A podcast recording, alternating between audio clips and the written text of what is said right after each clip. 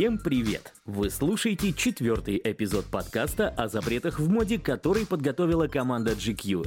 В прошлых выпусках мы обсудили, в чем были ограничены люди в древности, разобрались в тонкостях современного дресс-кода и выяснили, почему современные дизайнеры никуда без Инстаграма. Ну а теперь переходим ближе к телу – в прямом смысле. На этой неделе речь пойдет о том, как мода то помогала создавать стандарты красоты, то наоборот разрушала устоявшиеся представления о прекрасном. Действительно ли в 2020 можно выглядеть так, как тебе хочется? Есть ли у парня возможность построить модельную карьеру, если перед его именем стоит пометка плюс сайз? И зачем Карл Лагерфельд пил столько диетической колы? Как бы классики не убеждали нас, что красота в глазах смотрящего, эталон прекрасного был во все времена. Причем чаще всего это можно было с легкостью выразить в денежном эквиваленте. Он выглядит как греческий бог. Сколько раз вы слышали похожие комплименты в адрес знакомого с атлетическим телосложением? Такое сравнение появилось в языке не случайно. Несколько тысяч лет назад мужчины на побережье Эгейского моря уделяли огромное внимание своему внешнему виду. Многочасовые спортивные занятия были нормой, а одежда не скрывала, а наоборот подчеркивала фитнес-достижения. Но давайте ненадолго вернемся в эпоху неолита, когда охота и собирательство сменились земледелием. Идеальный мужчина того времени должен был демонстрировать способность прокормить семью, в том числе собственным примером. Люди того времени сильно удивились бы, услышав словосочетание «лишний вес». Дополнительная жировая прослойка была драгоценным запасом организма на случай войны или неурожая. Тело в средневековье не было предметом бурных дискуссий. Наоборот, уделять внимание бренной оболочке считалось грехом. Хотя высокие парни все же привлекали внимание, рост был признаком здоровья. Все изменилось с наступлением Ренессанса, когда красота духа перестала быть помехой красоте тела. Главный канон того времени – витрувианский человек Леонардо да Винчи. Мужчина с математически выверенными пропорциями. Он соответствует и современным представлениям о красивом мужском теле, но в эпоху Возрождения продержался недолго. Вплоть до 19 века с переменным успехом популярностью пользовались более женственная фигура. Парни ходили на каблуках, затягивали талию корсетом, пользовались косметикой и носили пышные парики. Лондонские щеголи XVIII века стремились к адрогинной внешности и пестрым нарядам, а так как они подражали итальянцам, в народе этот стиль стали называть «макарони». Хрупким телосложением могли похвастаться и Дэнди, но к концу XIX века выдающийся живот вновь завоевал общественные симпатии. Как и 12 тысяч лет назад, он был символом достатка. В Америке даже действовали клубы полных с девизом «Мы толстые и пользуемся этим». Чтобы вступить в такой, нужно было весить не меньше 90 килограммов, а на пике популярности один из клубов в Вермонте насчитывал 10 тысяч участников. Мы больше не оцениваем зажиточность человека по объему его талии, но все еще холим и лелеем недостижимые идеалы. Казалось бы, в 2020 году можно быть каким угодно. Одним нравится небрежный стиль Шаи Лабафа, другие равняются на элегантных итальянских героев стрит-стайла. Но кое-что остается неизменным. Огромное число требований общества к чужим телам. Силен культ подтянутого спортивного сложения. Если по вам не видно, что вы пробегаете по 10 километров в неделю, то вас запишут в лентяи. Кожа должна быть фарфоровой. Обладателей неровного тона или, не дай бог, акне немедленно причисляют к неряхам. В то же время в обществе порицается использование мужчинами декоративной косметики. Скрыть воспаление консилером – это не по-пацански. Журнал «Флакон» провел опрос среди визажистов и стилистов, и даже в числе парней, которые трудятся в бьюти-индустрии, нашлись ярые противники мужского макияжа. А ведь когда-то он был нормой. Одни дизайнеры создают одежду для безупречных людей, другие для обычных. Третьи и вовсе разрушают все привычные представления о том, как должно выглядеть человеческое тело. 2004 год. Звери выпускают все, что тебя касается. Владимир Путин выигрывает вторые выборы. Том Форд покидает Гуччи. Но все эти события меркнут на фоне новости о первой коллаборации шведского масс-маркета гиганта H&M с Карлом Лагерфельдом. Великий и ужасный кайзер моды, креативный директор Шанель и Фенди согласился пошить коллекцию для простых смертных. Шок, сенсация, полный солдаут за несколько часов. Гениальная рекламная кампания. Но это же дешево, возмущаются в промо-ролике высшее общество. Какое депрессивное слово, парирует дизайнер. Все дело во вкусе. Если ты дешевка, то ничего не поможет. Красивое во всех смыслах этого слова сотрудничество омрачили две детали. Лагерфельд обвинил H&M в снобизме из-за того, что коллекцию выпустили ограниченным тиражом, хотя он хотел сделать вещи уровня Шанель доступными для всех людей. И при этом модельер остался недоволен широким размерным рядом, отметив, что это должна была быть одежда для худых людей. За пару лет до этого Карл сбросил 42 килограмма за 13 месяцев. Дизайнер решился на такой шаг, потому что хотел носить вещи Эдди Слимана, в то время креативного директора Dior Homme.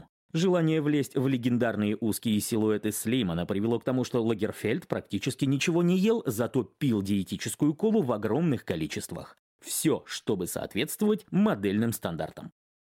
К счастью, понятие нормы со временем становится все шире. Идеи инклюзивности проникают на подиумы, и теперь речь не только о расовом разнообразии. Да, модели Силин, куда перекочевал Слиман, все так же похожи на подростков. Но другие бренды постепенно открывают для себя мир нестандартных параметров. В мужском сегменте дело идет медленнее, чем в женском, но в январе 2020-го Dolce Gabbana представили рекламную кампанию, в которой снялся Зак Мико, он стал первым мужчиной плюс Сайз, который еще 4 года назад заключил контракт с влиятельным агентством AMG Models. Однако в целом люкс слишком неповоротлив для столь радикальных изменений, поэтому по соседству с Мико на фото позирует Симоне Бридериол, обладатель пропорций древнегреческого бога.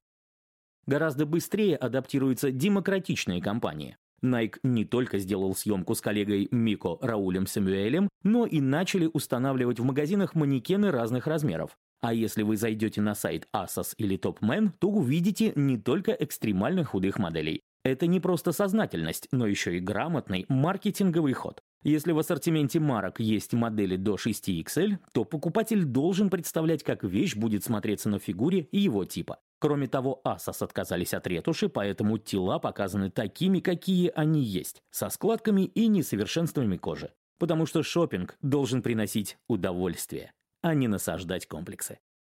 А что, если вовсе отказаться от идеи, что одежда существует для тела? Если не украшать и не подчеркивать физическую форму, а наоборот игнорировать ее? В начале 80-х такая мысль возникла у японских дизайнеров Йоджи Ямамото и Рэй Кавакубо, которые стали основоположниками нового модного направления – деконструкции. Их коллекции на неделе моды в Париже повергли европейское общество в шок. Ямамото и Кавакуба отвергали классические каноны конструкции. До неузнаваемости меняли силуэты и пропорции. Под асимметричными драпировками, вещами свободного кроя зачастую вообще не угадывалось тело. Словом, это была полная противоположность моде того времени, когда и мужчины, и женщины стремились продемонстрировать фигуру, все больше открывая ее.